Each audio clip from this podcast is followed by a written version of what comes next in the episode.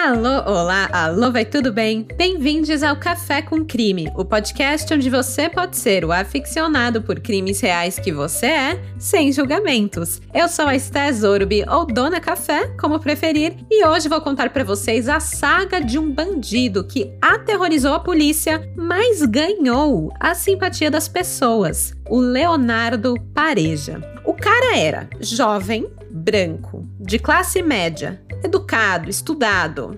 Dizem que era bonitinho. Depois vocês veem a foto que eu vou postar para vocês. Mas apesar de tudo isso, ele era bandido, manipulador, sequestrador e assaltante. Ele também se fazia de músico, de um cara leal, amigo, de homem de palavra, porém desafiava as autoridades, gostava de perigo, de adrenalina, era egoísta, narcisista e cheio de si. Sua trajetória foi marcada por sequestrar uma garota de 13 anos, parente de políticos, por liderar uma das mais longas rebeliões da história do estado de Goiás e muitas, mas muitas fugas mirabolantes das prisões. Aliás, essas fugas e feitos fizeram com que esse rapaz de 22 anos fosse parar na capa da revista Veja em 1996, tendo sua foto acompanhada do título O Bandido e os Otários. Como Leonardo Pareja fez a polícia de boba. Com um charme hollywoodiano quase, ele ganhou espaço nos jornais, ganhou fama e gerou em torno de si uma história que o superou.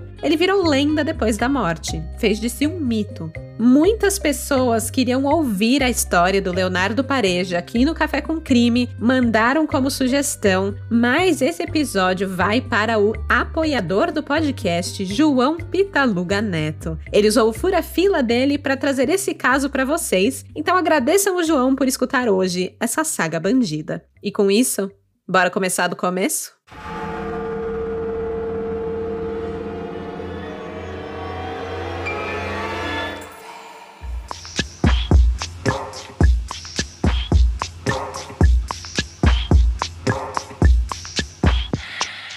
1 de setembro de 1995, Salvador, Bahia. Era uma sexta-feira e o publicitário Paulo já estava em clima de fim de semana. Sextou, né? Quem trabalha em agência sabe como a ansiedade por aquela cervejinha pós-expediente na sexta é altamente aguardada toda semana. Mas o Paulo, o nome dele era Paulo Gadelha Viana, não era um publicitário qualquer. Ele era proprietário da agência PJ, uma das maiores da Bahia na década de 90 e a terceira no ranking de agências que atendiam ao governo da Bahia. Talvez isso fosse explicado pelo fato de Paulo ser cunhado de um dos filhos do presidente do Senado, o Antônio Carlos Magalhães Júnior. O Paulo também foi diretor comercial do jornal Correio da Bahia, que era de propriedade da família do senador Antônio. Então, né, assim, os negócios aí na família e a política estavam intimamente entrelaçados. Enfim, o ponto é que Paulo aproveitou a sua querida sexta-feira para cestar junto com a filha, a Fernanda Viana, uma estudante de 13 anos de idade. Pai e filha foram curtir o dia juntos, saíram e tal, e aí à noite foram jantar num restaurante em Salvador. Tudo muito bem, tudo muito bom, até o momento em que eles deixam esse restaurante. Era aproximadamente uma da manhã.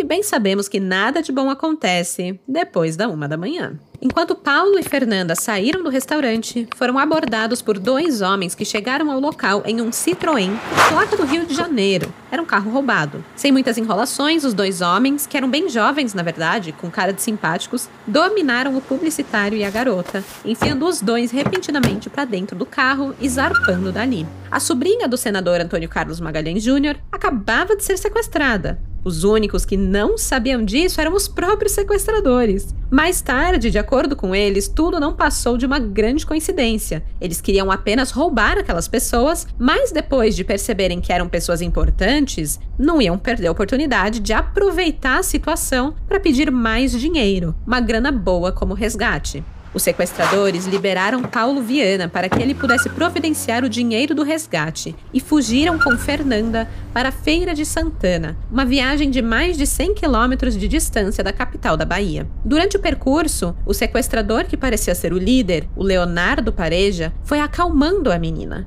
Ela era asmática, ela estava nervosa, à beira de passar mal, e ele conversava com uma voz mansa, calmo, foi convencendo a garota de que tudo ficaria bem e que ele cuidaria bem dela. E assim o fez. Leonardo, Fernanda e outro sequestrador, o Sérgio Ricardo, chegaram em Feira de Santana já no meio da madrugada. Lá resolveram se hospedar no Hotel Samburá para que Fernanda pudesse ter um pouco de conforto enquanto esperavam que o seu pai enviasse o dinheiro do resgate. As palavras de, de conforto de Leonardo Pareja realmente fizeram efeito em Fernanda. Quando eles entraram na recepção do hotel, ninguém percebeu que aquela menina era uma garota sequestrada e que aqueles homens eram seus sequestradores. Estavam todos tranquilos, pareciam se conhecer até, não levantaram suspeita nenhuma. Marlene Oliveira Queiroz, uma das recepcionistas, ela testemunhou essa cena. Ela disse que viu Leonardo preenchendo a ficha do hotel no balcão e estava assim, mais um dia. Ela não desconfiou de nada. Os três novos hóspedes do Hotel Samburá subiram para o quarto 201 e aguardaram. Só que Paulo Viana, o pai de Fernanda, não trouxe o dinheiro prometido, trouxe a polícia. O Hotel Samburá passou a ser palco de uma longa negociação. Durou mais de 62 horas, terminando apenas no entardecer do domingo, dia 3 de setembro. Durante esse período, muitas coisas aconteceram. Leonardo apareceu na janela do hotel apontando um revólver para Fernanda. Ele exigia um carro e 100 mil reais de resgate, e em troca ele prometia libertar a menina. Só que a polícia não estava afim de acreditar na palavra de um sequestrador, obviamente, né? Então cercaram o hotel com mais de 50 homens da polícia militar e civil. A estratégia do tenente Paulo Carvalho, um dos coordenadores da PM no local, seria usar a tática do cansaço. Eles não arredariam o pé e fariam de tudo para dificultar a vida de Leonardo e Sérgio Ricardo até aceitarem entregar a refém pelo mínimo possível em troca. Vendo a movimentação do lado de fora e temendo que o hotel fosse invadido pela polícia, o Leonardo passou a pular de quarto em quarto para despistar a polícia sobre a sua localização e assim dificultava que qualquer plano fosse feito para invadir o local. Enfim, ficava tudo mais complicado, né? Sem saberem em que quarto exato ele estava.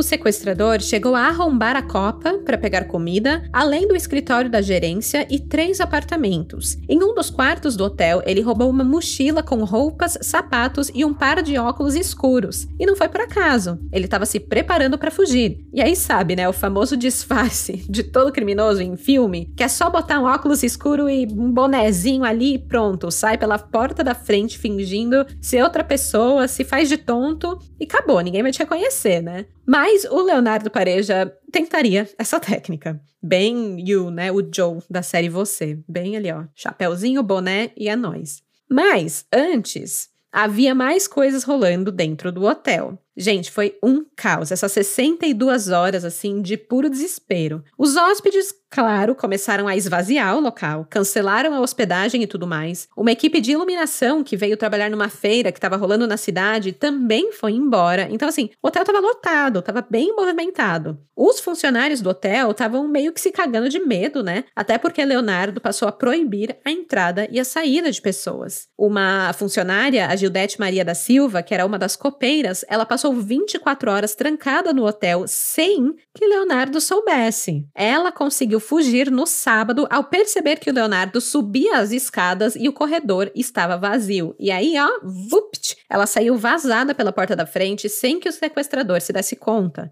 Ela foi mais ligeira que ele. E olha que eram poucas pessoas que conseguiam ser mais ligeiros do que Leonardo Pareja. Bem, a polícia estava tentando fazer com que Leonardo e Sérgio Ricardo desistissem do sequestro. Então, usaram a tática de derrubar a energia elétrica do hotel. Só que para isso, por algum motivo, tiveram que causar um blackout no quarteirão inteiro, o que só aumentou a apreensão de todos os civis que acompanhavam o sequestro de perto. E acabou que a falta de energia meio que nem fez cosguinhas nos caras. Cansados de negociar com a polícia e não ter resultado nenhum, o outro sequestrador, o Sérgio Ricardo, ele resolveu sair do hotel e telefonar diretamente para a família de Fernanda Viana, de um orelhão da rua. Só que ele, infelizmente, ou felizmente, não sei, foi muito burro, muito burro. Porque em vez de sair discretamente com bonezinho, chapéu, tarará, ele usou o carro do sequestro. O Citroën, que a polícia já estava ligada, já estava na procura por ele. Então essa tentativa aí foi um fracasso, pois a polícia reconheceu o carro e prendeu Sérgio Ricardo.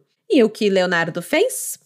Incluiu mais uma exigência nas suas negociações. Além de um carro para fugir e os 100 mil reais, ele pediu pela libertação do colega. Na manhã daquele dia, o Leonardo apareceu na porta do hotel e apontou a arma para a multidão. E aí, caos, né? Além das pessoas que estavam ali, dos curiosos, né? Tinha alguns militares, jornalistas e radialistas que ficaram desesperados e saíram correndo, ah, bala perdida, aquela coisa toda, bateram cabeça, caíram no canteiro central, foi o maior auê. E aí o Leonardo começava a parecer mais perigoso e falava: ixi, melhor a gente levar a sério esse cara, né? Durante o dia inteiro, a, o Leonardo e a Fernanda não se comunicaram mais nem com o negociador, nem com o mediador da família, nem com ninguém. O Leonardo deu um gelo em geral para mostrar que as suas exigências eram sérias. Somente na meia-noite de sábado, os contatos foram retomados. O Leonardo insistia em fugir, levando Fernanda com ele até conseguir o que queria, que era o dinheiro. Ele também pedia para que não fosse perseguido em momento algum quando ele saísse do hotel. A polícia dizia que tudo bem, aceitava tudo isso e não iria persegui-lo, mas o Leonardo não confiava na palavra deles, então anunciou que deixaria o hotel à noite, porque neste horário todos os gatos são pardos. Aos poucos, esse jovem sequestrador, que tinha 21 anos de idade apenas, revela que tinha experiência em crimes e sabia como dificultar o trabalho da polícia para conseguir o que queria. O Leonardo passou a usar a mídia a seu favor. O caso foi amplamente noticiado, já que a refém, a Fernanda, era de classe alta, família de políticos e tal. Os jornalistas ligavam para o hotel para conseguir falar com o Leonardo Pareja, falar diretamente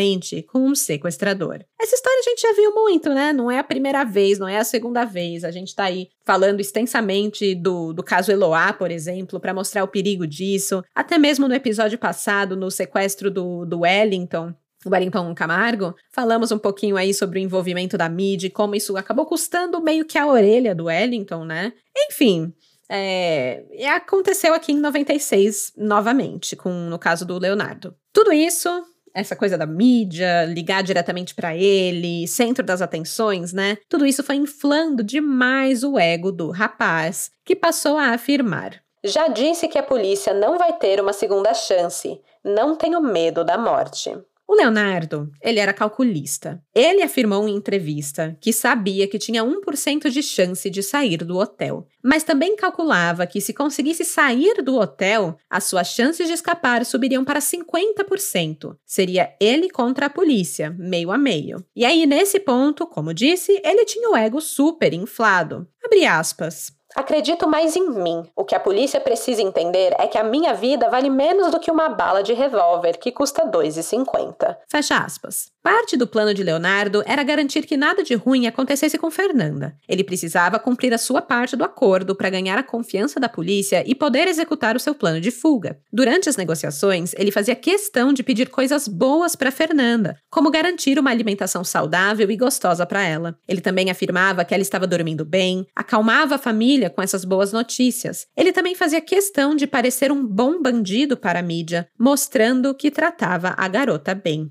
Com tudo isso, finalmente no domingo, a polícia resolve chegar em um meio acordo com Leonardo. Em troca de Fernanda Viana, dariam para ele o carro que ele havia exigido, um Monza com vidros transparentes. Nada de filme escuro que poderia esconder algum policial espertinho dentro. Eles também resolveram atender a um outro pedido de Leonardo. Para liberar Fernanda, ele exigiu uma troca por outra pessoa, alguém com muito prestígio na cidade, que ele só liberaria quando estivesse longe de Feira de Santana, se não fosse perseguido pela pela polícia. Alguns jornalistas se ofereceram como substitutos de Fernanda. O Leonardo até insinuou que deveria ser alguém importante da Rede Globo, alguém que daria audiência. No final das contas, o substituto escolhido e voluntário foi o empresário e advogado Luiz Augusto Silva Lima, de 41 anos. Às seis da tarde do domingo, o Monza solicitado por Leonardo, com Luiz Augusto algemado dentro, foi entregue no hotel. Para sair e pegar o carro, fazendo a troca ali com Fernanda, o Leonardo Pareja usou os óculos escuros que ele pegou no quarto, né? Era um modelo Wayfair, e colocou um lençol esticado sobre o corpo e andou colado com Fernanda. Dessa maneira, era impossível para os atiradores de elite da polícia atirarem nele, já que não dava para garantir que o tiro pegaria em Fernanda. Não tinham uma visão clara da movimentação por conta do lençol estendido. Assim, o Leonardo Pareja conseguiu entrar no carro, colocando seu próximo refém sob sua mira e garantindo que sairia do hotel, em Feira de Santana, sem ser perseguido. Deixando Fernanda e 50 policiais para trás, Leonardo Pareja acelerou o Monza e saiu da cidade pela BR-116 Sul.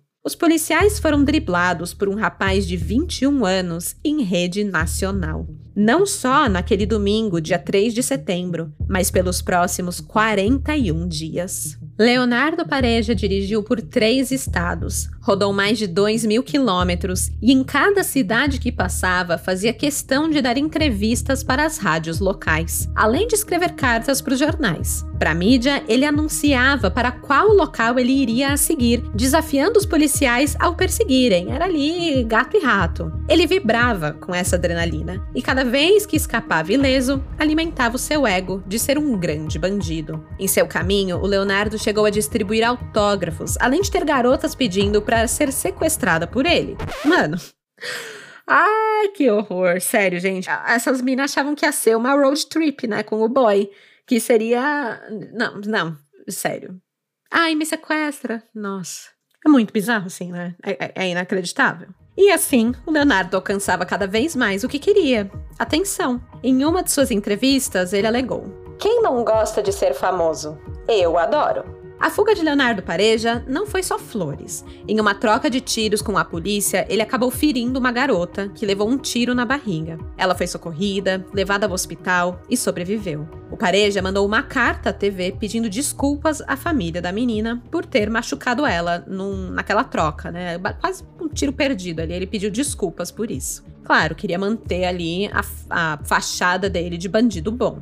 Depois de 41 dias, o Leonardo resolveu se entregar. Ele não deixaria a polícia o pegar, pois sabia o quão perigoso isso poderia ser pela sua integridade física mesmo, né? Ele fez todo mundo de besta, então com certeza ele ia apanhar muito quando fosse pego. Então, em meados de outubro de 1995, ele telefona para uma repórter de televisão e afirma: Eu sou um herói dos presos, gente que foi humilhada e maltratada pela polícia. Não me considero um Robin Hood, mas confesso que me identifico com ele. Na hora de se render, o Leonardo Pareja exigiu a presença de um juiz e de um jornalista para garantir que não seria espancado pela polícia por, enfim, como eu falei, ter feito todo mundo de trouxa. Acontece que essa não era a primeira vez que Leonardo lidava com a polícia. Apesar da sua pouca idade, a sua carreira criminal era bastante extensa. E, na verdade, estamos apenas começando. Um ano depois de sequestrar Fernanda, Leonardo Pareja voltaria a se destacar nos jornais, sendo até capa da revista Veja, ao liderar uma rebelião dentro da cadeia.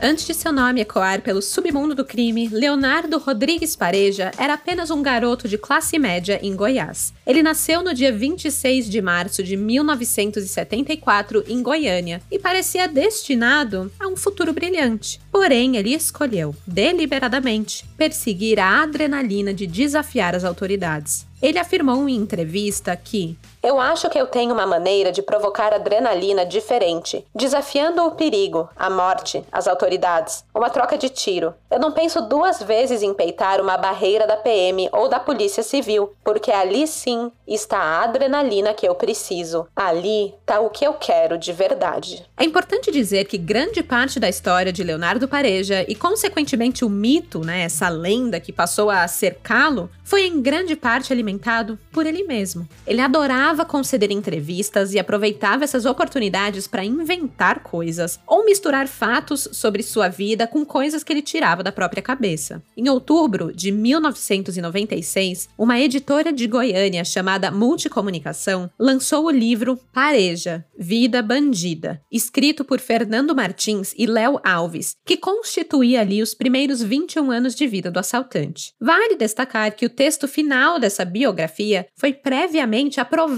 por Pareja, o que gerou ainda mais especulações sobre a veracidade das informações contidas no livro. Então fica aí esse alerta de talvez não seja tão verdade assim, porque quem falou é um pouco suspeito, né? Mas a história contada por Pareja tem mistério do começo ao fim, literalmente desde o seu nascimento. Isso porque Leonardo foi oficialmente adotado, mas alega que na verdade ele era filho biológico do seu pai adotivo. Os seus pais adotivos eram Pareja e Luzia Rodrigues dos Santos. O Pedro era um motorista de caminhão e Luzia era uma balconista de uma lanchonete. Eles se conheceram em 1964 e dois anos depois, Pedro ganhou na Loteria Federal, adquiriu fazendas e fundou uma empresa de transportes de cargas. O casal queria ter filhos, estava ali com o dinheiro, com a vida feita, mas um deles não conseguia engravidar, então resolveram adotar. Mas, segundo Leonardo, em vez de adotar mesmo, o casal resolveu que Pedro Pareja teria um relacionamento sexual com uma das empregadas da casa, uma mulher chamada Ana, e o filho que nasceria seria adotado por Luzia.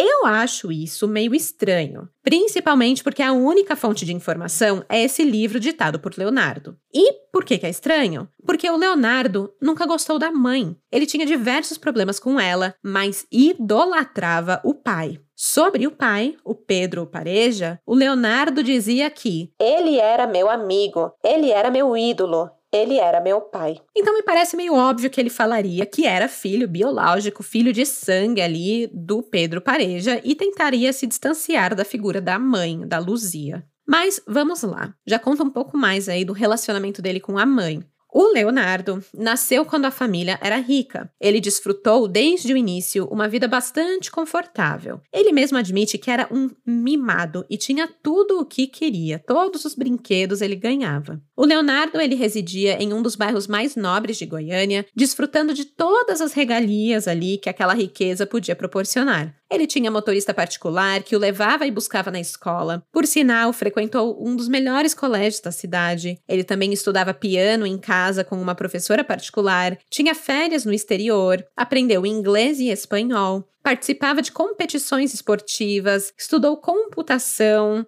Enfim, gente, ele vivenciava ali um ambiente repleto de oportunidades. Ele poderia ter tido sim um futuro bastante brilhante. Um vizinho de Leonardo afirmou que ele era um menino muito brincalhão, brincava com todo mundo, era bastante sociável e ninguém ali da convivência dele jamais suspeitou que ele poderia se tornar um criminoso. Aliás, ele era uma criança extremamente medrosa e costumava dormir sempre no quarto dos pais. Jamais imaginariam que ele passaria a desejar a adrenalina e o perigo de uma vida de crimes. A sua mãe, a dona Luzia, dizia que ele era uma criança normal, muito ativo, cheio de saúde e vigor. A única coisa incômoda que a mãe conseguia lembrar ali sobre a infância dele, que talvez teve uma coisa um pouco negativa para ele, não negativa, mas era realmente um tabu para a família falar sobre a adoção dele. A dona Luzia disse que, quando as outras crianças diziam que ele era adotado, ele chorava. Então ele nunca tocou no assunto de verdade. Eu também não gosto de falar não.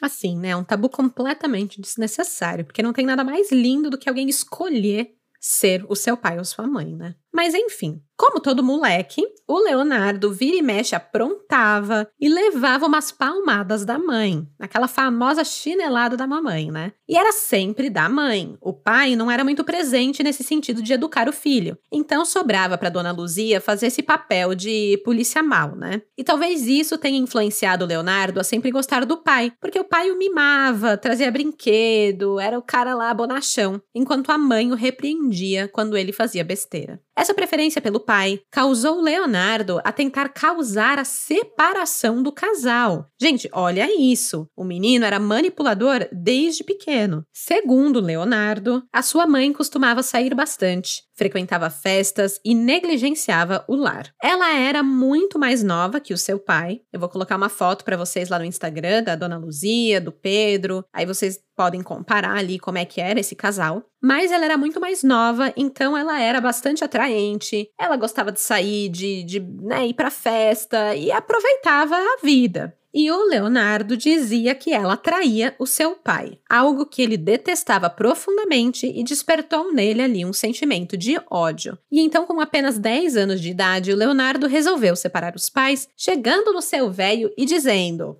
ou vai ou racha. O interessante é que num outro relato, dessa vez durante uma entrevista com médicos peritos após a sua prisão, o Leonardo confessou que na verdade o papo da traição da mãe era tudo mentira. Ele falou aquilo pro pai acreditar, para o pai achar que estava sendo traído pela mãe e assim causar a separação deles. Entretanto, o tiro meio que saiu pela culatra, porque quando o divórcio realmente aconteceu, o Leonardo acabou indo morar com a mãe, na periferia de Goiânia. Aliás, vale pontuar aqui que nessa época a família Pareja tinha falido, tá? Os negócios de Pedro Pareja começaram a entrar em declínio nos anos 70 e em 1979, quando Leonardo tinha apenas 5 anos de idade, a situação precária da família já era bem evidente. É, o Pedro Pareja passou a trabalhar como cobrador, vendedor em lojas ali do, do centro da cidade e foi forçado a vender as suas fazendas, caminhões e propriedades. A família deixou o bairro nobre em que viviam e se mudaram para uma casa ali, para um apartamento, na verdade, bem modesto no centro da cidade sendo que mais tarde o Leonardo e a mãe se mudariam para a periferia.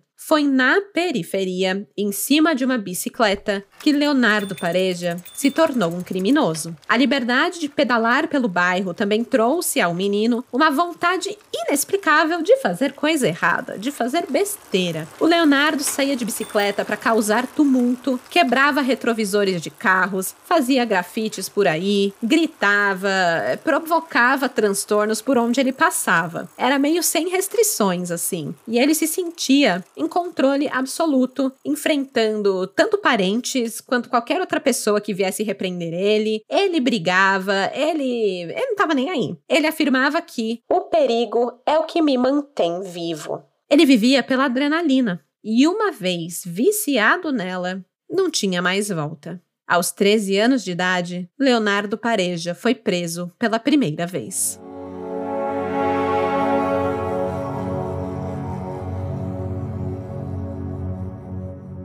Ainda na pré-adolescência, Leonardo Pareja começou a aparecer em casa com motos, motos grandes e sofisticadas, coisa que obviamente uma criança de 13 anos não deveria ter acesso, mas ele tinha. Ele adorava o ronco do motor, sabia de marcas, o que era bom, o que era caro, e tudo isso porque fez amizade com um ladrão de automóveis. O seu nome era Gildo. Gildo era uma espécie de líder do crime ali nas redondezas de onde Leonardo morava. Para o garoto de 13 anos, que adorava se meter em encrenca, Gildo era uma pessoa admirável. Ele era corajoso, roubava carros, andava armado, desafiava as autoridades. Era tudo o que Leonardo queria ser. Para ele, isso tudo eram qualidades. Então, ele admirava o amigo que andava em carros e motos roubadas. No geral, o Leonardo se achava mais espertinho do que os seus amigos da periferia. Ele tinha estudado em ótimos colégios, teve uma educação exemplar, tinha chegado até o fim do colegial, apesar de não ter se formado. Então, ele achava que se destacava entre os outros, né? Se achava mais esperto. Mas o Gildo se destacava mais do que ele, porque o Gildo já estava nesse mundo ali com uma reputação de criminoso, né? O Gildo era o único que o Leonardo não conseguia superar. Então, se juntou a ele. O Leonardo não entrou no mundo do crime em busca de dinheiro fácil. Na sua cabeça, tudo aquilo era em prol de ter aventuras radicais. Foi assim que, aos 13 anos, ele foi preso pela primeira vez por um motivo muito besta. Com um grupo de amigos, ele saiu de um show de Lulu Santos, em Goiânia, e começou a fazer baderna, chutando latas de lixo e causando nas ruas, até a polícia ser chamada e levar os meninos para a delegacia. Ele ficou apenas algumas horas detido e foi colocado em liberdade. Em vez de assustar o menino, isso só aumentou a sua vontade de continuar trilhando aquele caminho. Ele havia escapado da polícia, a prisão não era tudo isso, a delegacia nem era tão assustadora. Então, para ele foi um triunfo. Era divertido, era desafiador. E então, com gostinho de quero mais, ele passou a cometer mais crimes. Em 1989, aos 14 anos, ele trabalhava como office boy na Secretaria da Educação e aproveitou a oportunidade para roubar. Ele levou para casa cerca de 15 mil passes escolares de ônibus, os quais ele vendeu para obter dinheiro para comprar roupas de marca. Ele era vaidoso, ele adorava ficar com coisa de grife, se sentir chique, bonito, enfim, né, chamar atenção. Aos 15 anos, por conta da amizade que ele tinha com ladrões de carros e traficantes, o Pareja foi detido pela polícia de novo, mas ele foi liberado após algumas horas. No seu aniversário de 16 anos, recebeu de presente do amigo traficante o seu primeiro revólver. A partir de então, começou a se especializar em furtos de automóveis. Nesse mesmo ano, ele realizou o seu primeiro assalto à mão armada. O Leonardo conta em entrevista que a primeira vez que disparou uma arma contra uma pessoa foi bem assustador.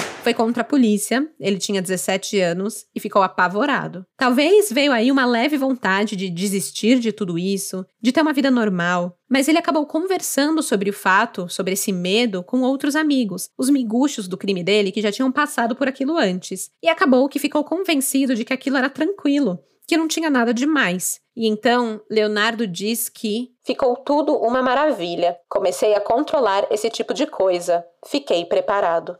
Com apenas 17 anos e um histórico de 10 carros roubados, ele acabou sendo preso. A polícia descobriu que ele era conhecido como o assaltante dos classificados. O que, que, ele fazia? A especialidade dele, né, a estratégia dele era a seguinte: o Leonardo Pareja lia os anúncios dos jornais, entrava em contato com os vendedores e combinava que eles fossem até sua casa para receber um cheque de sua mãe. Só que no meio do caminho, os caras eram roubados. O Leonardo aparecia armado e roubava o carro. Assim, ele conseguiu roubar 10 carros. 10 carros que ele adorava se mostrar, adorava dirigir por aí. De novo, ele gostava de atenção. O Leonardo passou a frequentar o Gin Café quando tinha 17 anos. Era um bar badalado de Goiânia. E lá ele conheceu Luciene Xavier Lopes, uma garota de 17 anos também. Eles ficaram se olhando, aquele flerte gostoso, e conversaram. Dias depois, eles saíram juntos novamente e começaram a namorar. A Luciene não se importava nem um pouco que o namorado era um assaltante. Aliás, alguns anos depois, durante as aparições de Leonardo na prisão, negociando ou aparecendo sob os holofotes da televisão, a Luciene ficava feliz quando via que Leonardo estava usando uma roupa de grife que ela havia dado. No dia em que fez um refém chegar até o muro da prisão, ele usava uma camiseta da marca Zump. Essa roupa foi um presente de Natal de sua namorada, da Luciene. Quando ela viu o namorado na TV, por estar na prisão, né? Mas ok. É, e viu que ele estava usando a roupa que ela deu. Nossa, ela ficou, ai, olha só, é a roupa, é a roupa que eu dei. Ficou toda feliz, assim, na frente da TV, falando. Aliás, com a dona Luzia, que também estava assistindo com ela, né? A sogra e a, e a namorada. Enfim. Pro desgosto da, da família da Luciene, ela visitava o namorado todos os domingos que ele estava preso. Mas, né, como eu falei no comecinho desse episódio, ele era um mestre das fugas. Então Leonardo nunca ficava preso muito tempo. Leonardo Pareja sempre conseguia escapar e, claro, voltava para o crime. Era um ciclo. Antes de completar 18 anos, ele já era famoso em Goiânia por seus roubos. Com um sorriso no rosto, o Leonardo conta que Gildo o colocou no mundo do crime, mas que ele havia o superado umas 20 vezes. O Leonardo fala isso como se fosse uma, uma brincadeira, uma competição. Ele queria ser o melhor e o maior bandido. Ele gostava de se autoproclamar uma lenda do crime, comparando-se a criminosos como Lúcio Flávio e o bandido da luz vermelha. As histórias desses dois foram muito retratadas no cinema, né? Eram bandidos que ganharam fama e, um, e o, o Leonardo queria né, chegar nesse nível. Leonardo viria a dizer mais tarde que um de seus filmes favoritos era Scarface, um filme em que o ator Al Pacino interpretava um bandido cruel e humano ao mesmo tempo. Então ele se achava ali que ele era o Al Pacino. O Leonardo Pareja também era um leitor ávido. O último livro que ele leu foi o Xangô de Baker Street, do Jô Soares. No entanto, ele preferia os livros de Sidney Sheldon, que também retrata histórias de crimes, de é, criminosos muito inteligentes. Nossa, eu, eu adorava ler Sidney Sheldon, gente. Muito bom, por sinal. Recomendo Sidney Sheldon. Mas no coração de Leonardo Pareja tinha um carinho especial pelo menino maluquinho de Ziraldo. Ele, ele em si, era bem maluquinho. Em 1992, quando ele tinha 18 anos, o seu querido pai, o Pedro Pareja, faleceu. Vivendo o luto pela sua perda, o Leonardo passou a se arrepender da forma como ele havia tratado sua mãe. Foi nessa época que ele chegou à conclusão de que, abre aspas, eu só tenho a ela e ela só tem a mim. Fecha aspas. Apesar de ser uma mulher de pulso firme e muitas vezes brigar com o filho, a Luzia sempre adorou o Leonardo e sempre o protegeu. Ela vivia numa casinha modesta nos arredores de Goiânia. Ela não trabalhava e nem possuía renda própria, então ela contava com a ajuda do filho para sustentar. Assim como a ajuda também de um namorado que era mecânico de automóveis. Mas o Leonardo Pareja odiava esse cara. Então, imagina o inferno que ele não causava na vida do namorado da mãe, gente. Se ele foi capaz de fazer o pai se separar da mãe, o que, que ele não fazia com o namorado da mãe, né? Bom, foi em 1992, também ali, talvez pelo baque da perda do pai, ficando meio sem rumo, e também por estar tá passando por uma decepção amorosa com Luciene, o casal havia terminado, o Leonardo decidiu correr atrás do que ele realmente gostava na vida, de adrenalina. E aí ele decidiu cometer o seu crime mais ousado até agora. No dia 9 de abril, dias, apenas dias após fazer 18 anos, ele se juntou com dois amigos, roubou um carro e saiu assaltando postos de gasolina em Goiânia, em questão de horas. Horas apenas. O Leonardo e um comparsa assaltaram 11 postos de gasolina. Foi um atrás do outro, gente. Parecia que tava a fim de desafiar a polícia mesmo. Os três amigos chegaram a voltar e assaltar os mesmos postos de novo, e só no último ocorre uma reação, levando os assaltantes a fugirem. E dessa vez o Leonardo perdeu. Ele chegou a apontar uma arma para a polícia, atirando na perna, pois não queria matar e terminou preso. Mais tarde, já famoso, Leonardo Pareja brinca que deveria ter entrado para o livro dos recordes por esse super assalto. Preso, ele não se importava muito em manchar o seu nome. Até porque, segundo ele, ele se utilizava de documentações falsas, né? Ele representava outro personagem como em uma novela. Ele dizia, abre aspas, Eu tenho que representar 24 horas por dia um outro personagem. A diferença de um filme, de uma novela, é que eu tenho que representar e não posso falhar. Eu tenho que interpretar até o fim. Fecha aspas. Era como se realmente ele tivesse escolhido essa máscara de bandido, colocado ela e falado: bom, Agora é isso, vou em frente até o fim. E o interessante é que ele escolheu interpretar o papel de um bandido bom. E, gente, eu tô repetindo muito isso aqui de bandido bom, mas é óbvio que isso não existe, tá? Bandido é bandido, quebrou a lei, quebrou a lei, fez coisa errada, fez coisa errada, tem que pagar. Não, não existe. Não existe isso de bandido bom. Ah, mas Robin Hood. Não. não tem. É errado, é errado, ponto. Os fins não justificam os meios. E os meios não justificam os fins, não, não sei. Enfim, vocês entenderam. O que ele, o que o Leonardo Pareja queria dizer com bandido bom é que ele seria um bandido que não agredia as vítimas, ele jamais faz, faria uma vítima é, sofrer violência, principalmente violência física, ele não, ele era meio contra isso. E também ele expunha a polícia. Ele dizia que a polícia era corrupta e má. E todas as vezes que ele tinha oportunidade de dar entrevistas, de, de falar em, em jornais, com jornalistas e etc., ele queria expor essa corrupção. Ele propositalmente escolhia é, não matar durante os seus assaltos, nem as vítimas e nem policiais, porque ele pensava que não matando ele teria uma imagem melhor. Então, essa aparente bondade dele, na verdade, era egoísmo, era uma forma de sobrevivência. Ele não estava ali pensando, ai, porque a sociedade, vou ser bom. Não, ele estava pensando nele mesmo em livrar a cara, sabe? O Leonardo fazia questão de dizer que ele nunca havia agredido suas vítimas fisicamente. É, como eu falei, ele, ai, sou contra isso, violência tal. Mas ele não considerava, por exemplo, que colocar uma arma na cabeça de alguém era agressão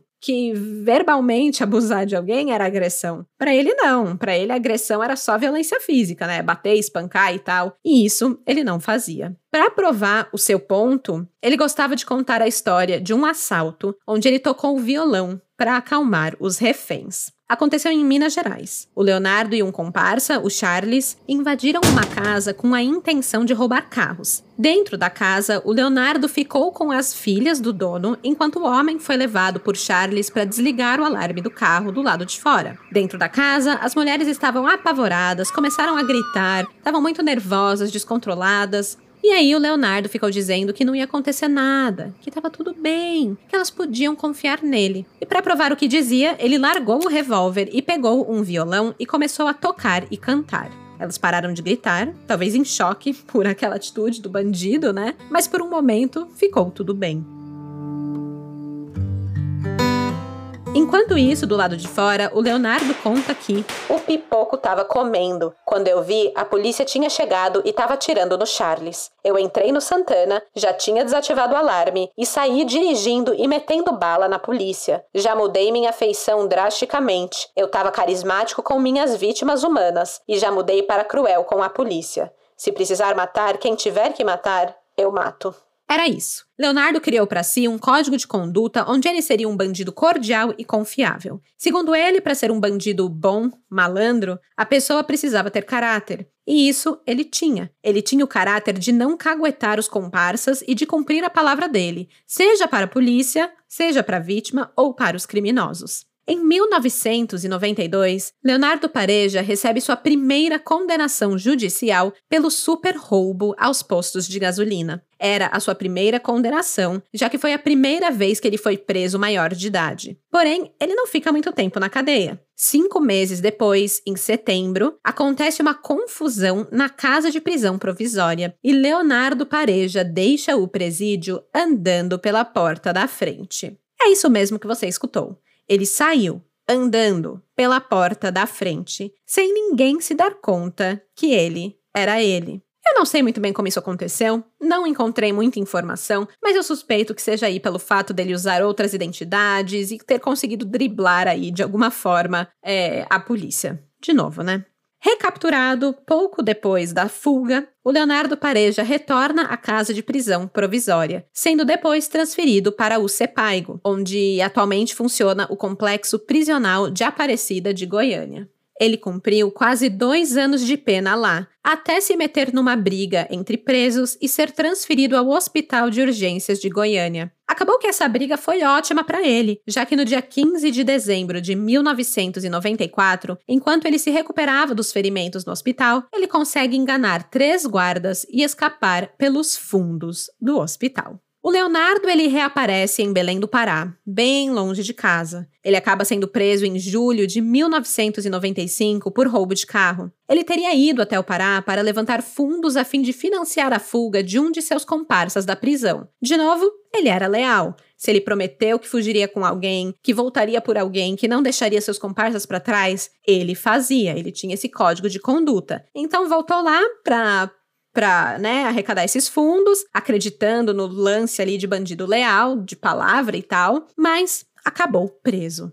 Mas a polícia não se deu conta que tinha prendido um foragido, né? Um cara que tinha fugido da prisão que estava sendo procurado. Acharam que era só um jovem idiota de 19 anos que estava lá tentando roubar um carro. Então, segundo a biografia de Leonardo, os policiais queriam subornar esse menino tonto para libertá-lo. Para conseguir arrancar uma grana desse ladrãozinho pé rapado, a polícia teria o torturado. Lembrando que isso tudo é segundo Leonardo e não existem provas de que esse episódio realmente existiu. O Leonardo conta que passou por uma sessão violenta, que foi colocado de cabeça para baixo, segurado com fios elétricos no pescoço e nos órgãos genitais. Ele levou muitas pancadas. E tudo isso porque a polícia queria saber quem eram os seus receptadores. Ou seja, ele roubava os carros, ok, mas para revender para quem? O receptador teria a grana, e a grana era o que a polícia queria pegar para si. O Leonardo conta que ele passou dias vomitando e defecando sangue por conta das torturas. Esse episódio ele usaria para mostrar como a polícia era corrupta. Segundo Leonardo, teria sido muito fácil a polícia verificar que ele era um foragido e simplesmente terem mandado ele de volta para o presídio em Goiânia,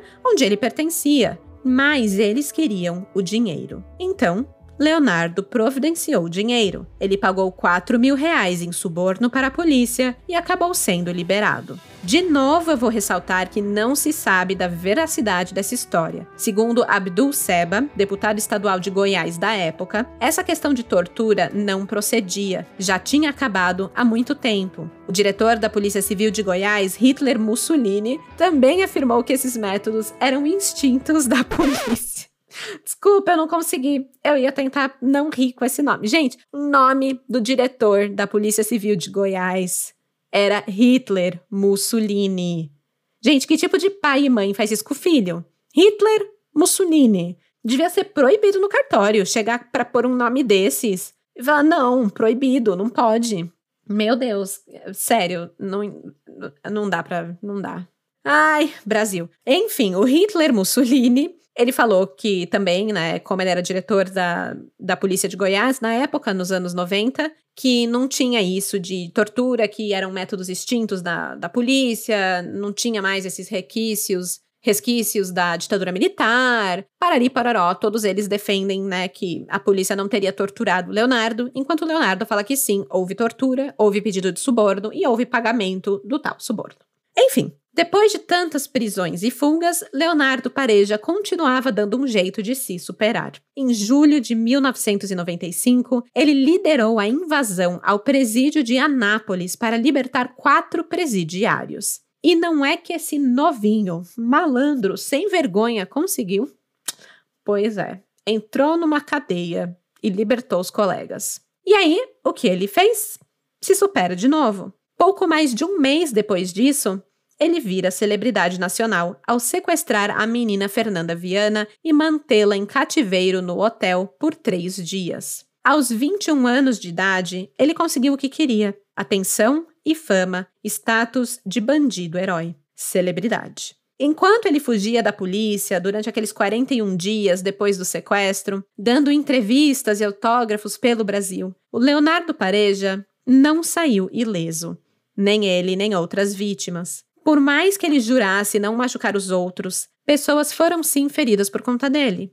Em outubro de 95, durante sua fuga, ele foi localizado numa igreja evangélica em Goiânia, mas conseguiu escapar novamente. O plano da polícia era prendê-lo após o culto, mas Leonardo identificou um policial entre os fiéis, disparou oito tiros e conseguiu fugir. Entretanto, como eu mencionei antes, né, uma garota levou uma bala na barriga, mas ela foi operada, sobreviveu e Leonardo depois pediu desculpas por tê-la ferido. O Leonardo Pareja também foi ferido durante essa fuga. Depois disso, ele pintou o cabelo de loiro, deixou a barba crescer e usava um chapéu como disfarce até que ele resolveu se entregar no final de 1995. Leonardo Pareja foi condenado a nove anos por roubo e assalto à mão armada e enviado ao CEPAIGO, que era o único presídio de Goiás, o Centro Penitenciário Agroindustrial de Goiás. Tinha capacidade para 643 detentos. E foi lá, com todos esses detentos, que Leonardo Pareja liderou uma das maiores rebeliões do Estado.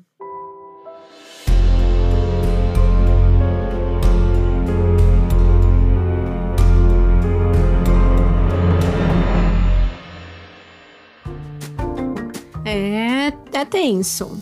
Ainda tem muita história pela frente, mas respire fundo, tome um gole do seu café e escute esse recadinho.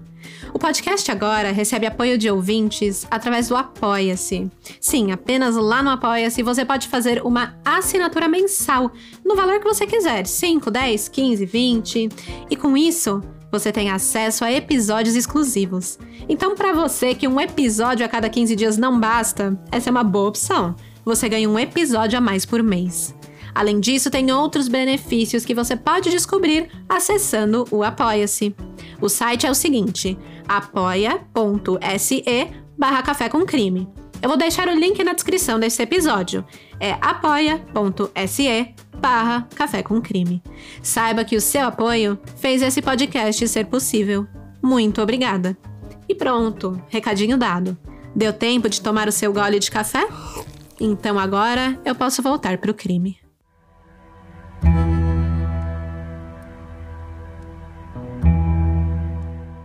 No dia 10 de abril de 1996, Leonardo Pareja aparece na capa da revista Veja, uma das revistas de maior circulação do Brasil na época. A foto do jovem Leonardo, com apenas 22 anos, de boné, camiseta branca, no telhado do Sepaigo, vinha acompanhada do texto: O bandido e os otários. Como Leonardo Pareja fez a polícia de boba. Fazia um pouco mais de seis meses que Leonardo Pareja ganhou notoriedade com o sequestro de Fernanda Viana e agora liderava uma revolta na única prisão de Goiás. A rebelião do Sepaigo durou 151 horas e 25 minutos. Teve 56 reféns iniciais e terminou com a fuga de pelo menos 40 presos, que levaram seis reféns em oito carros. No meio de tudo isso estava Leonardo, tocando violão, cantando e encantando os próprios reféns. Foi uma vergonha para a polícia. Os jornais diziam que Leonardo estava humilhando não só a polícia, mas o governo brasileiro. O que aconteceu foi o seguinte: um dos detentos, Amaury Gomes de Oliveira, teve acesso a informações privilegiadas. Ele descobriu antecipadamente que a comitiva estaria presente na prisão naquele dia, com o objetivo de verificar as condições dos reeducandos e das instalações do local. Além disso, haveria a doação de uma máquina agrícola ali para a prisão. O Amauri compartilhou essa informação com os demais presos e juntos eles traçaram um plano audacioso de fuga. Assim, quando chegou o dia 28 de março de 1996, como a Mauri disse que aconteceria, apareceram no Sepaigo autoridades do Judiciário, a Secretaria da Segurança e a diretoria do presídio para fazer uma inspeção no local. Entre os visitantes estavam sete juízes, o presidente do Tribunal de Justiça do Estado, o Homero Sabino, o secretário de Segurança, Antônio Lourenço, e uma equipe da TV Anhanguera, que era afiliado da Rede Globo. Só que uma grande falha aconteceu, talvez propositalmente. Os agentes penitenciários fracassaram em recolher os presos de volta às suas celas. Pior ainda, eles não comunicaram ao grupo de visitantes que os detentos estavam soltos no pátio. Os presos, munidos de estiletes, pedaços de pau e ferro, aproveitaram-se da pouca segurança que envolvia a, a comitiva e deram início à rebelião. Um dos visitantes foi subjugado pelos detentos e assim se iniciou o pesadelo. Os reféns foram capturados e divididos em grupos, confinados em celas onde enfrentavam constantes ameaças físicas e psicológicas. A partir desse momento, o presídio se transformou em um verdadeiro caos. Muros foram derrubados, incêndios consumiram as dependências administrativas e até mesmo um caminhão da empresa de saneamento de gás, que realizava uma obra ali dentro dos limites da prisão, foi alvo das chamas. As oficinas industriais, que eram locais de trabalho e produção dos reeducandos, foram transformadas em cenários de vandalismos. Cofres foram arrombados, liberando uma perigosa mercadoria: drogas. Elas foram retiradas de seu esconderijo seguro e passaram a ser consumidas livremente pelos rebeldes que se entregavam ali num espiral de destruição e desespero. No dia 29 de março, um forte esquema de segurança foi montado pela Polícia Militar de Goiás. A penitenciária foi cercada por 500 policiais fortemente armados. 400 dos mais de 700 detentos foram transferidos para o presídio feminino de Goiânia. Leonardo Pareja, em entrevista à rádio CBN, disse que o diretor do presídio, o coronel da Polícia Militar, Nicola Limonge Filho, foi espancado no início do movimento e, desde então, tinha ficado amarrado pelos pés e pelas mãos às grades de uma cela. Em determinado momento, o diretor Nicola foi levado para os muros da penitenciária, onde sofreu uma crise de choro perante todos os que o observavam do outro lado. O secretário Antônio Lourenço Filho e o assessor do Tribunal de Justiça, Juarez Albuquerque, também foram levados ao muro e se mostraram desesperados para alcançar um acordo rápido com os criminosos. Em meio a toda a agitação que estava acontecendo ali, o Antônio Lourenço fez um discurso elogiando a liderança de Leonardo Pareja e chamando os presos de reeducandos, ao mesmo tempo em que criticava o diretor do Sepaigo, o Nicola, que era um subordinado seu. Em suas palavras, o secretário expressou uma mistura de, de desabafo e de defesa. Ele apontou o que estava acontecendo como um reflexo do descaso do sistema carcerário. No entanto, ele fez questão de enfatizar que Pareja era um líder incontestável capaz de controlar todas as ações. Nos momentos mais críticos, era Leonardo quem assumia o comando e acalmava os ânimos exaltados de todos que se encontravam ali na prisão. Em um alerta assustador, Antônio Lourenza revelou que atrás de cada uma das sete portas onde os reféns eram mantidos em cativeiro havia um botijão de gás. Ele explicou que cada porta era vigiada por um preso disposto a causar uma explosão a qualquer momento. A cada hora que passava, a situação do Sepaigo se intensificava. Os dias se arrastavam e cada minuto parecia uma eternidade para aqueles que lá dentro viviam esse pesadelo. Foi para apaziguar toda essa situação que entra em cena o preso de maior destaque do Sepaigo, Leonardo Pareja. Ele foi convocado pelos rebeldes para liderar as negociações em busca de uma fuga. Ele, na verdade, estava quietinho no canto dele, na cela 17C, quando foi solto pelos rebelados. Como não conseguia ficar longe dos holofotes, obviamente ele assume o comando. Logo, ele organizou a bagunça que estava aquela rebelião. Ele formou três grupos: um para cuidar da limpeza, outro da água e o terceiro ficou encarregado da comida. Ele mandou arranjar lençóis limpos para as mulheres reféns e deu a elas uma atenção especial na questão do higiene. Ele chegou a proibir que um dos presos fumasse numa cela para não importunar um refém. Três amotinados se rebelaram contra a decisão dele e acabaram presos por outros presos que protegiam o Leonardo. Quem colocava ordem no pedaço não era a polícia, era a pareja. Durante todo o período da rebelião, Leonardo se viu no controle absoluto, conduzindo as negociações conforme a sua própria vontade. Ele chegou até a convocar entrevistas coletivas e emitir ordens, impondo a sua autoridade em meio ao caos. E claro, sempre que tinha oportunidade de aparecer na mídia, Leonardo fazia questão de mostrar que era um bandido Bom, o Leonardo dizia que estava preocupado com a integridade física dos reféns. E ele ainda fazia questão de dizer que a comissão que estava negociando ali com ele estava mentindo para a imprensa. Porque enquanto eles diziam que estavam dando comida e água, né, para quem estava dentro da prisão e tudo mais, o Leonardo falava que não estava recebendo nem água e nem comida para os reféns. E aí ele ameaçava. Nessas circunstâncias, não vamos negociar mais nada não aceito nenhuma contraproposta. O objetivo das negociações e da rebelião em si era forçar a substituição do diretor do presídio, Nicola Limonge. O que está acontecendo aqui é um reflexo do descaso, da insatisfação, da arbitrariedade e dos maus tratos. Fecha aspas. Esse também era o motivo pelo qual o presidente do tribunal tinha ido ao local fazer a vistoria em primeiro lugar. Eles haviam recebido denúncias de que os presos vinham sendo submetidos a maus tratos lá na prisão. Um dos denunciantes foi o Leonardo Pareja. Ele prestou um depoimento na quarta vara criminal de execuções penais de Goiânia para esclarecer uma denúncia de tentativa de fuga, alegando que era falsa e que tudo não passava de uma armação do diretor Nicola Limonge, uma desculpa para poder maltratar os presos. No segundo dia da rebelião, durante as negociações, o Leonardo formulou uma proposta inusitada para a comissão. Só para vocês verem assim, o o, ponto que ele chegava. O Leonardo falou que se eles gravassem um Você Decide, que era um programa de televisão na época, a pergunta seria: Você acha que o governador deve ceder às exigências e libertar os reféns ou manter os reféns em cativeiro?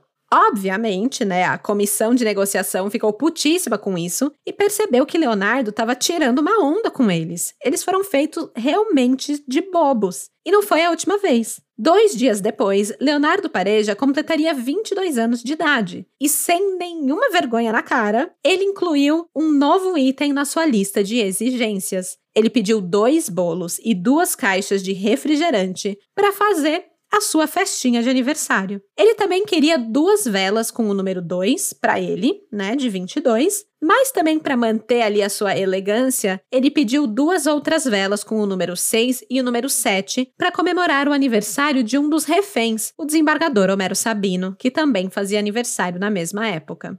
Ele faria 67 anos. E, gente, a polícia cedeu. Deu o bolo, deu o refri, deu a velhinha. Ó, só faltou cantar parabéns ali do, do muro da, da prisão. Mas estavam fazendo isso para tentar apaziguar, para tentar manter tudo numa nice, entendeu? E po poder ali ter algum tipo de vantagem durante a negociação. Mas o Leonardo, que não era bobo nem nada, viu que estava na hora de lembrar a todos o motivo de estarem ali: direitos humanos. As pessoas dentro do presídio eram pessoas, brasileiros, não mereciam maus tratos. Era isso que Leonardo Pareja alegava. E para poder passar essa mensagem, claro que ele contou com um método cinematográfico e chamativo, né? Colocando ele como o centro das atenções. O Leonardo subiu 15 metros até a caixa d'água da prisão e solicitou a ajuda de um detento para levar um violão ao topo. Lá, ele estendeu uma bandeira do Brasil esticada para lembrar a todos que eram todos pessoas e brasileiros e tocou a música Admirável Gado Novo do Zé Ramalho. E oh, vida de gado. É isso, gente. A letra, para quem nunca notou, fala das dificuldades das classes menos favorecidas da sociedade. E aqui vai um trechinho na voz do próprio Leonardo Pareja, para vocês não precisarem me escutar cantando isso. Eu, vida de gado, povo marcado, eu,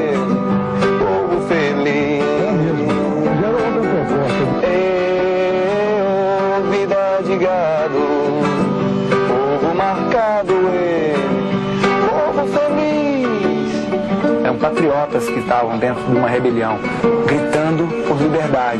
Mas não só a liberdade no muro, a liberdade de vida de ser humano dentro de um presídio. Para descontrair, eu cantei uma música do Zé Ramalho, então foi isso que eu tentei passar. Servindo como negociador e intermediador dos presos, o Leonardo Pareja fez as suas exigências finais por escrito. Numa carta assinada, ele pedia sete carros, nove metralhadoras, nove revólveres, oito caixas de bala, nove pistolas, nove telefones celulares com duas baterias cada um, vinte coletes à prova de bala e 30 mil reais. A comissão recusou as metralhadoras, mas acabou dando mais do que os presos tinham pedido. Entregaram 100 mil reais oito carros e 25 revólveres. Também ficou combinado que não haveria perseguição até 10 horas após a fuga. E não era só na negociação que o Leonardo Pareja ia bem. Alguns dos reféns, como o presidente do Tribunal de Justiça, o desembargador Homero Sabino, o seu filho Aldo e o ex-diretor do presídio Nicola Limonge, todos afirmaram que deviam as suas vidas ao assaltante e sequestrador Leonardo Pareja. Sim, gente, síndrome de Estocolmo. Aliás, o próprio Leonardo comenta sobre a síndrome quando ele fala da situação depois. E ele fala dando risada: ah, não, foi síndrome de Estocolmo, eles estavam me amando. Tipo, sério, ele achava ele achava que era o máximo. Bom, o desembargador Homero Sabino diria que ele se mostrou um líder. Todo mundo ali só foi salvo por causa de Pareja.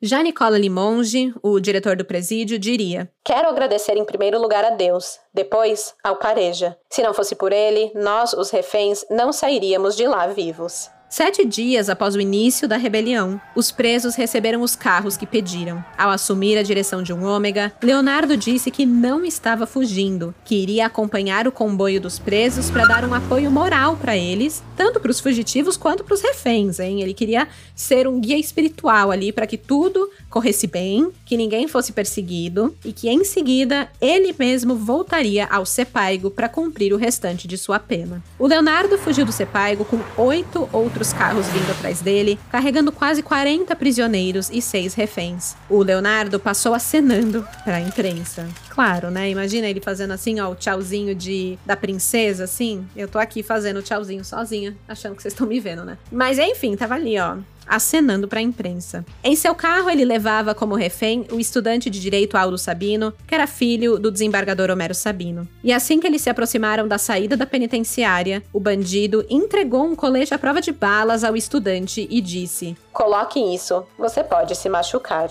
Afinal, ele sabia que já tinha dado bala perdida em outras pessoas, né? E não queria correr o mesmo risco com o filho do desembargador.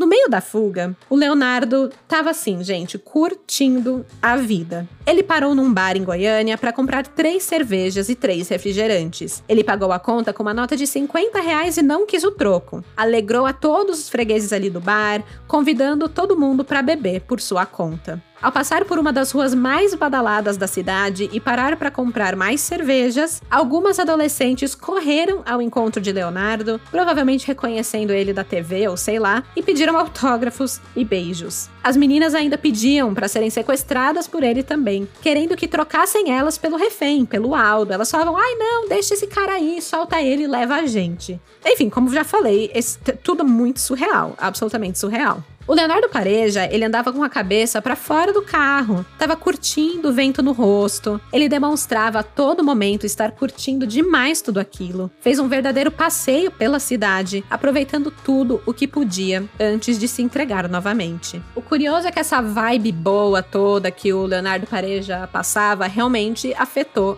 o seu refém, o Aldo. Na manhã do dia seguinte da fuga, ele foi cercado pela polícia num posto de gasolina em Porangatu, na fronteira de Goiás com Tocantins.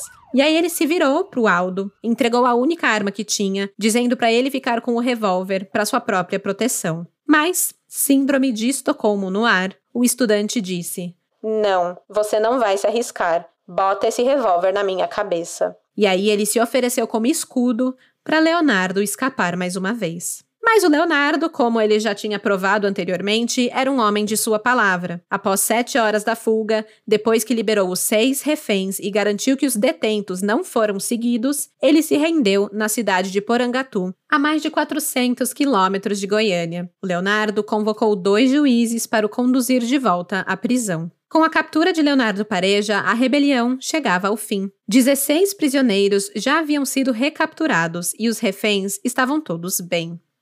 Na verdade, nem todos. Esse motim teve duas vítimas fatais. Uma universitária de 24 anos, chamada Carolina Cardoso de Andrade, foi atingida por uma bala perdida durante um confronto armado entre os bandidos e a polícia. Ela dirigia um Fiat Uno na rodovia BR-60, a 60 quilômetros de Brasília, quando passou pela barreira montada pela PM na estrada. O Fiat foi emparelhado pelo carro dos fugitivos do Sepaigo, e os policiais acharam que o carro dela pertencia aos fugitivos e atiraram. Carolina morreu. A segunda vítima fatal foi um dos fugitivos, que também foi atingido pelos policiais durante a fuga. E talvez a terceira vítima, só que de uma forma indireta, mas em consequência de toda a fama alcançada, foi o próprio Leonardo Pareja.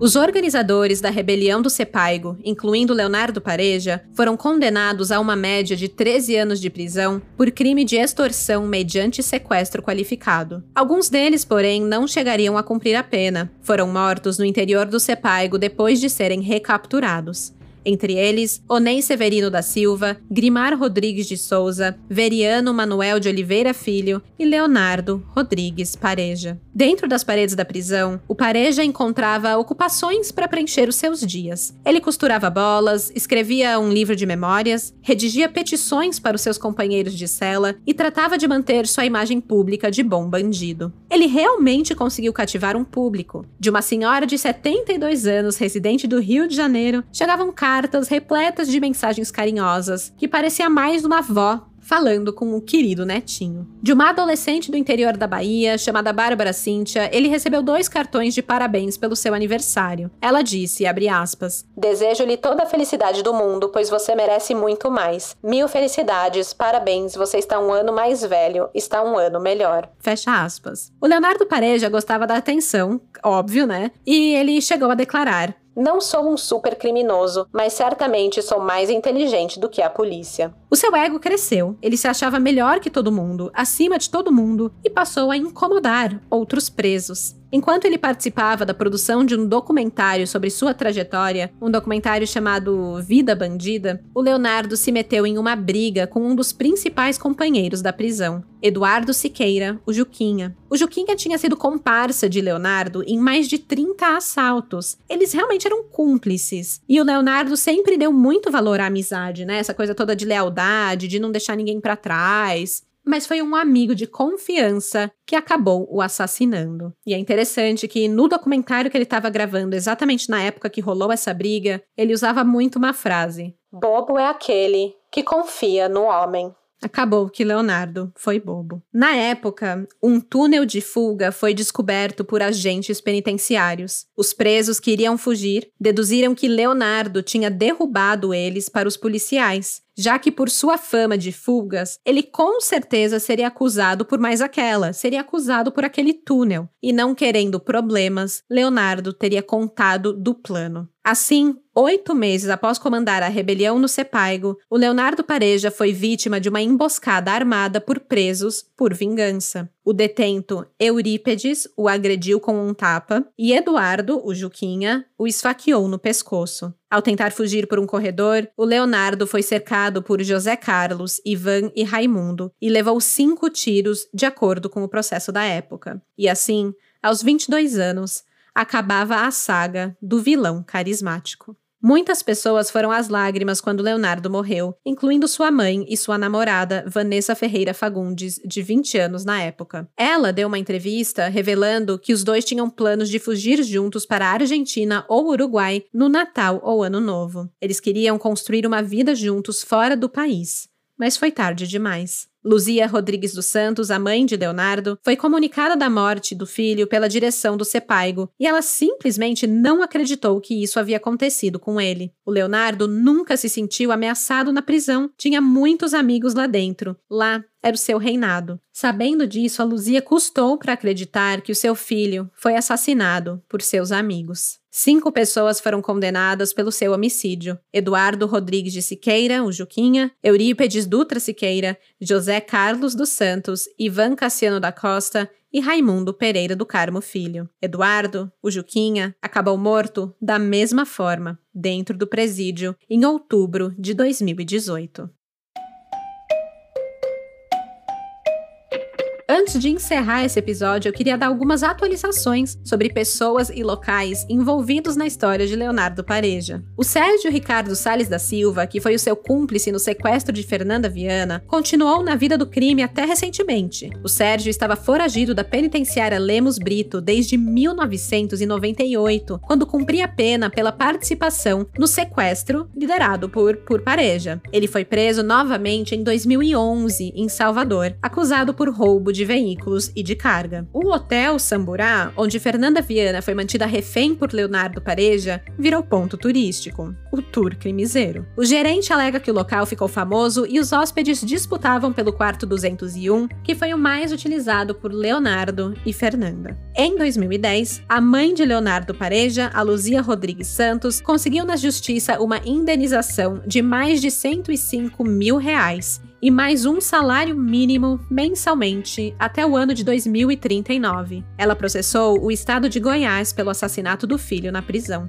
Em 2020, Luzia morreu aos 75 anos em Aparecida de Goiânia. Ela foi vítima da Covid-19. A vida de Leonardo Pareja inspirou o autor Leandro França a escrever um livro sobre suas façanhas. O título é Ensaio de uma Vida Bandida. Fica aí para quem está mais curioso por mais detalhes desse, desse bandido. O diretor Regis Faria produziu o documentário Leonardo Pareja em 1996, contendo entrevistas com o próprio bandido gravados na prisão antes da sua morte. O conteúdo pode ser encontrado no YouTube sob o nome Vida Bandida: A História do Criminoso Leonardo Pareja. E por aqui encerro essa história surreal de um bandido que viveu apenas 22 anos, mas ficou marcado na história por fazer as autoridades de boba. Ele foi muito comparado ao Lázaro Barbosa, o serial killer do DF, né? Por suas fugas e dribles à polícia, apesar de eu achar que ele tinha muito mais pinta de bandido da luz vermelha, né? Do, do João Acácio, do que o Lázaro, né? O João Acácio, ele era vaidoso, ela era ladrão, era charmoso, era cheio de si e acabou morto, assassinado também por se envolver em brigas. Então achei a história dos dois bem similar. É, a história do crime, ela se repete, né? Simplesmente não compensa. Amanhã, quinta-feira, eu vou postar as fotos do caso lá no Instagram, o arroba Café com Crime. Então, se você ainda não segue o podcast por lá, tá esperando o quê? Tem fotos do Leonardo fazendo serenata com o seu violão, fotos do sequestro da Fernanda, do Leonardo com ela na janela e muito mais. Aproveita para deixar lá um comentário me contando o que vocês acharam da trajetória desse bandido. Vejo vocês daqui 15 dias, não na próxima quarta-feira, mas a outra. E até lá, por favor, não coloquem o nome do filho de vocês de Hitler Mussolini, porque de desgraça já basta esse podcast. Tchau, tchau! Esse episódio foi escrito, produzido e apresentado por mim, Stephanie Zorbi, com edição de áudio e sonorização de Luigi Calistrato e pesquisa de Ana Ferrari. As fontes de informação utilizadas foram Revista Veja, Canal Brasil, G1 Goiás, Folha de São Paulo, Jornal do Brasil, Tribunal de Justiça de Goiás, Jornal Opção, Bahia Notícias, Blog por Simas, que é feito pelo jornalista Adilson Simas, e minha melhor amiga, Wikipédia.